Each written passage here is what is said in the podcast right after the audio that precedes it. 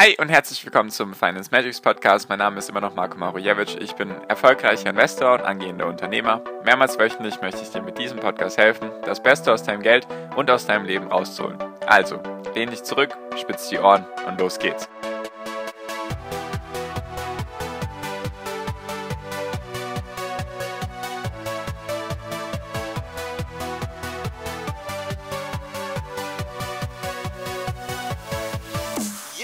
Die größte Partei Deutschlands, CDU, CSU, also beide Schwesterparteien, was haben sie vor? Was ist das Wahlprogramm für die Bundestagswahl 2021? Darum geht es heute. Hi und herzlich willkommen zum Finance Magics Podcast. Wir sind heute bei Folge 334 und heute ist die nächste Partei dran. Für die Bundestagswahl habe ich ja gesagt, möchte ich alle Parteien vorstellen. Deswegen, falls du noch nicht die AfD angehört hast, die ist eben in der Folge davor. Heute geht es um die CDU. Das ist alphabetisch geordnet. Ich mache die größten sechs Parteien durch, immer nur aus der Sicht des Investors. Also ich werde jetzt nicht über Digitalisierung, Innenpolitik, Außenpolitik oder sonstige Dinge reden. Deswegen, das ist nur ein kleiner Teil. Sollte, ist natürlich auch keine Wahlberatung oder Wahlempfehlung oder sonstiges. Deswegen, du solltest dir auf jeden Fall dein eigenes Bild machen, welche Partei du wählen magst. Und ich dachte einfach, ich stelle mal alle Parteien vor in Bezug auf das ganze Thema Steuern, Immobilien, Aktien, Rentenvorsorge und Vorsorge allgemein. Genau.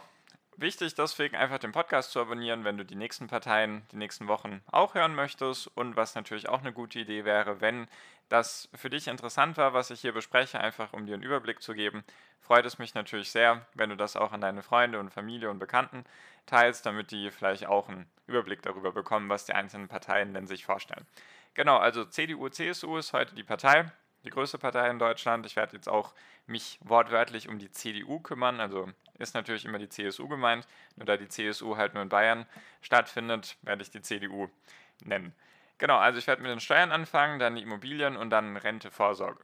Genau, und zwar möchte die CDU Steuererhöhung wahrscheinlich nicht machen, weil sie sagt nicht explizit, ob sie Steuererhöhung machen möchte oder nicht, sondern sie sagt im Wahlprogramm, was man natürlich auch alles nachlesen kann, dass sie Steuererhöhung nicht für den richtigen Weg hält. Heißt also durch die Blume durch, dass sie wohl nicht Steuern erhöhen möchten.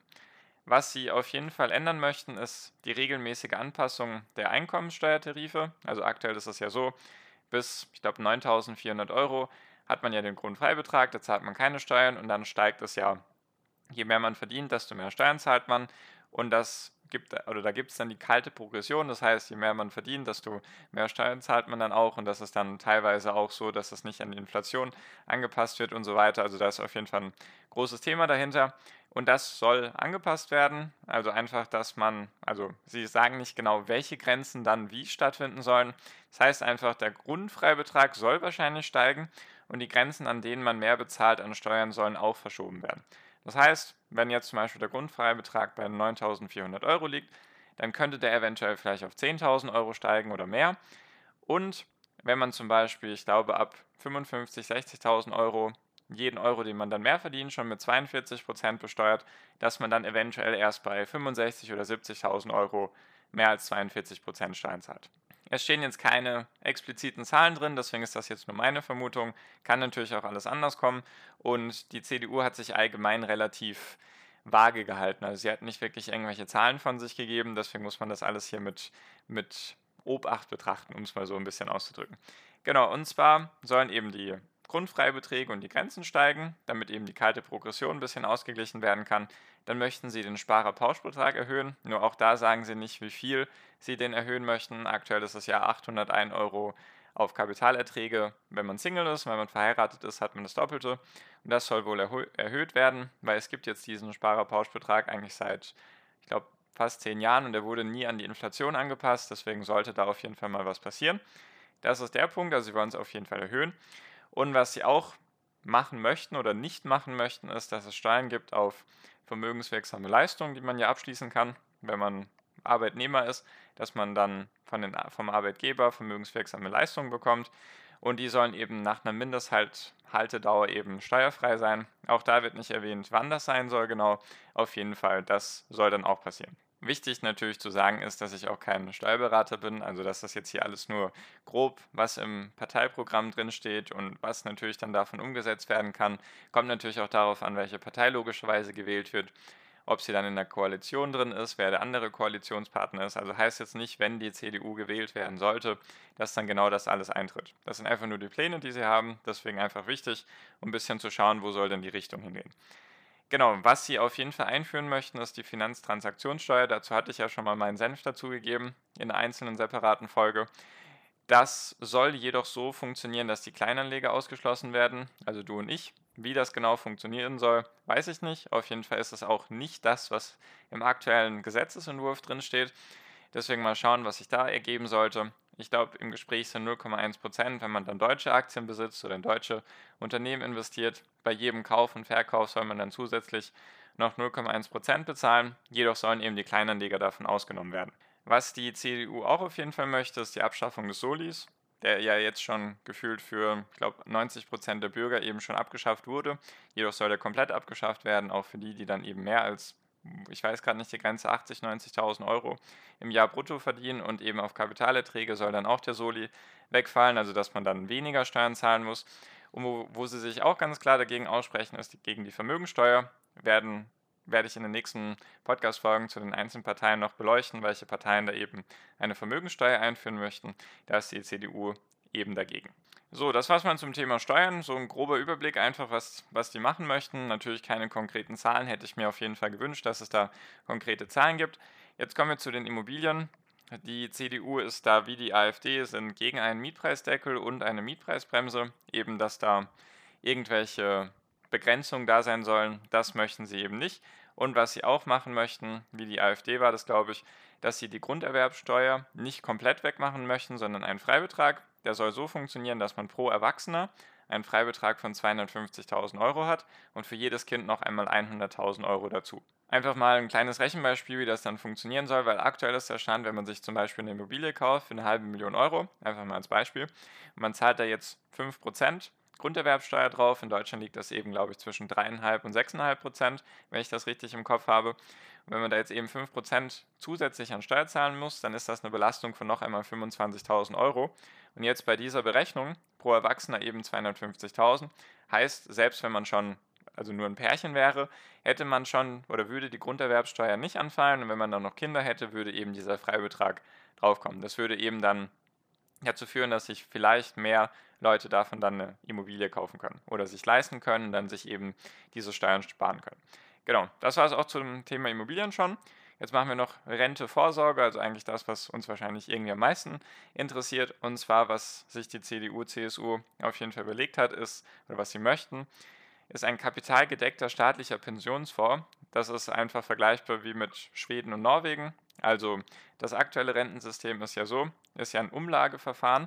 Also wenn wir aktuell in das Rentensystem einzahlen, also in die Rentenversicherungskasse sozusagen, dann wird das Geld, was wir einzahlen, nicht für uns zur Seite gelegt, für unsere Rente, sondern dieses Geld landet dann direkt beim Abnehmer. Also die, die jetzt schon in Rente sind, bekommen eben das Geld. Also das ist eben dieses Umlageverfahren, Generationsverfahren nennt man es auch. Also das, was eingenommen wird, wird auch direkt wieder ausgegeben oder wird direkt weitergeleitet.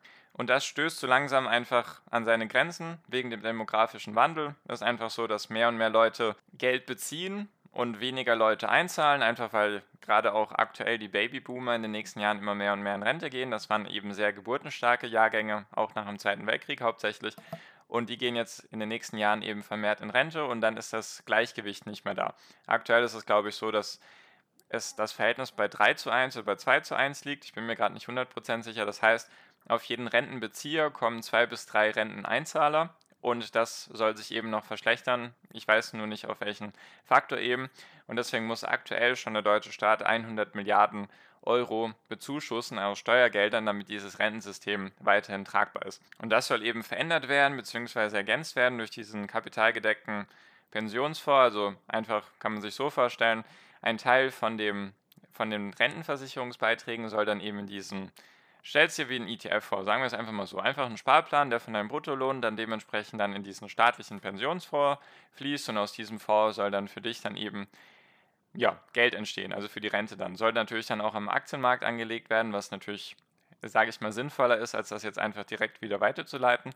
Deswegen sollte es dann, oder so verstehe ich das, dass dann du für dich selbst ein Puffer aufbaust oder ein, einfach ein Vermögen aufbaust in diesem Fonds, der dann auch nicht Umlage verteilt wird, also der kommt dann nicht den Rentnern zugute, sondern der wird dann für dich angelegt und dann soll es zusätzlich noch die staatliche Rente geben, also das Umlageverfahren und dadurch soll zusätzlich noch ein weiterer Baustein entstehen. Also eine weitere Säule. So wird es eben in Schweden und Norwegen gemacht. In Schweden ist es, glaube ich, 2% von den, vom Bruttolohn wird in, in diesen Pensionsfonds investiert. Also es sind direkt Sozialabgaben, die man sowieso bezahlen muss. Das soll eben auch in Deutschland dann stattfinden oder soll passieren, wenn die CDU eben das so hinbekommt. Und was auch passieren soll, das ist dann auch nochmal von den USA abgekoppelt, ist ein neues Standardvorsorgeprodukt. Also es gibt ja die Rürup und die Riester-Rente, die sind, sage ich mal, eher nicht gut. Und das soll dann eben als Ersatz dienen. Das ist vergleichbar mit diesem 401k, also diese 401.000 Depots, wie auch immer die genau in den USA heißen. Das kann man sich auch so vorstellen. Das ist dann ein Konto. Das kannst du dir anlegen. Also du eröffnest einfach ein Depot. Das ist, sagen wir mal, einfach ein staatliches Depot. Und da kannst du investieren in Aktien und ETFs. Natürlich wahrscheinlich nicht alle, sondern das muss man erstmal anbieten. Also da wird es dann nicht alle Möglichkeiten geben. Jedoch in den USA gibt es da verschiedene Produkte, wo man dann in ETFs investieren kann, in Aktien investieren kann. Krypto glaube ich jetzt nicht. Auf jeden Fall kann man da rein investieren. Und da ist es so, dass jegliche Gewinne in diesem Depot steuerfrei sind. Also auch wenn du zwischenzeitlich Aktien verkaufst, ist alles steuerfrei. Und wenn du dann in Rente bist, also sei es dann 67 oder vielleicht auch 70 dann, dann ist all das, was da drin ist, ist für dich steuerfrei. Also du legst dann eigenes Geld an oder es wird auch vom Bruttolohn abgezwackt, das weiß ich jetzt tatsächlich nicht. Auf jeden Fall ist das dann für dich alles steuerfrei. Also du kannst das für dich arbeiten lassen. Du entscheidest selbst, in was du investieren magst, weil zum Beispiel in diesen staatlichen Pensionsfonds, der würde dann eher aufgebaut sein, wenn wie ein MSCI World oder so wie der norwegische oder der Staatsfonds aus Norwegen funktioniert. Deswegen, das wäre nochmal ein Produkt. Da würdest du dann entscheiden, was du damit anfängst. Und dann würdest du es eben, also die Gewinne zwischendurch in den nächsten Jahrzehnten bis zu deiner Rente wären eben steuerfrei. Und dann, wenn du in Rente bist, dann könntest du eben steuerfrei diese, dieses Geld beziehen. Also so funktioniert es in den USA und eben dieser Pensions, Pensionsfonds ist in Schweden und ich glaube, dieses 401k findet auch so ähnlich in der Schweiz statt. Aber da bin ich ein bisschen überfragt. Also das wären diese zwei Produkte, die sich die CDU, CSU für Rente und Vorsorge vorstellt. Und jetzt einfach mal kurz ein bisschen mein Fazit. Also was ich auf jeden Fall sehr gut finden würde, wären diese zwei Punkte, die ich jetzt am Ende genannt habe, also dieser staatliche Pensionsfonds, habe ich schon viele Folgen dazu gemacht, dass ich immer wieder gesagt habe, Warum macht das denn der Staat nicht? Also warum legen sie denn nicht das Geld einfach an? Weil kapitalgedeckte Rente ist auf jeden Fall besser als so ein Umlageverfahren. Deswegen das würde ich sehr begrüßen. Und auch dieses Vorsorgeprodukt wäre auf jeden Fall mal was, womit man was anfangen könnte, wenn es dann nicht zu stark reguliert wird. Also das Ding ist einfach, wenn dann der Staat zu viele Regeln ansetzt, dann wird es wahrscheinlich wieder nicht gut. Deswegen, wenn sie das so hinkriegen wie in den USA und in Schweden, wäre das auf jeden Fall super. Das wäre auf jeden Fall eine große Erleichterung für all die Leute, die eben sich nicht nur auf den Staat verlassen wollen, sondern auch ihre private Vorsorge machen wollen. Das wäre auf jeden also würde ich auf jeden Fall sehr begrüßen. Das mit den Steuern, dass sie da Anpassungen machen wollen, ich würde einfach sagen, dass das normal ist oder dass das hätte schon lange passieren sollen mit der Inflation.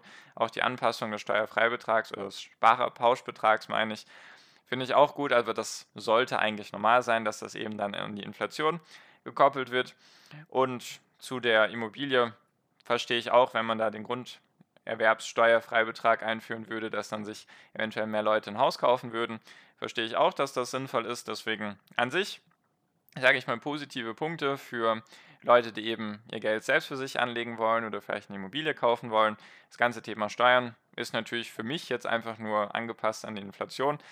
Genau, deswegen vom Fazit her finde ich positiv. Mal gucken, was da eben passiert, ist natürlich nur jetzt die Sicht des Investors und ich versuche da so neutral es geht zu sein. Deswegen ist natürlich in Bezug auf das Wahlprogramm sind noch viele andere Punkte drin. Deswegen einfach mal selber durchlesen, falls das für dich interessant sein sollte. Und genau, das war es jetzt auch schon für diese Folge. Falls du dich da eben mit mir austauschen magst oder mit anderen, dann sehr gerne den ersten Link in der Podcast-Beschreibung anklicken. Das ist der Link zu meiner WhatsApp-Gruppe. Da kannst du mit mir auch Kontakt aufnehmen und auch mit anderen dich austauschen, falls du da eben über Aktien, Immobilien oder sonstige Sachen reden möchtest, sehr gerne kostenlos beitreten. Genau, das war's für diese Folge. Deswegen danke dir für deine Aufmerksamkeit bis hierhin. In den nächsten Wochen gibt es eben noch die anderen Parteien. Würde mich deswegen freuen, wenn wir uns da sehen. Und wie immer wünsche ich dir jetzt noch am Ende einen wunderschönen Tag, eine wunderschöne Restwoche. Genieß dein Leben und mach dein Ding. Bleib gesund und pass auf dich auf und viel finanziellen Erfolg dir. Dein Marco, ciao, mach's gut.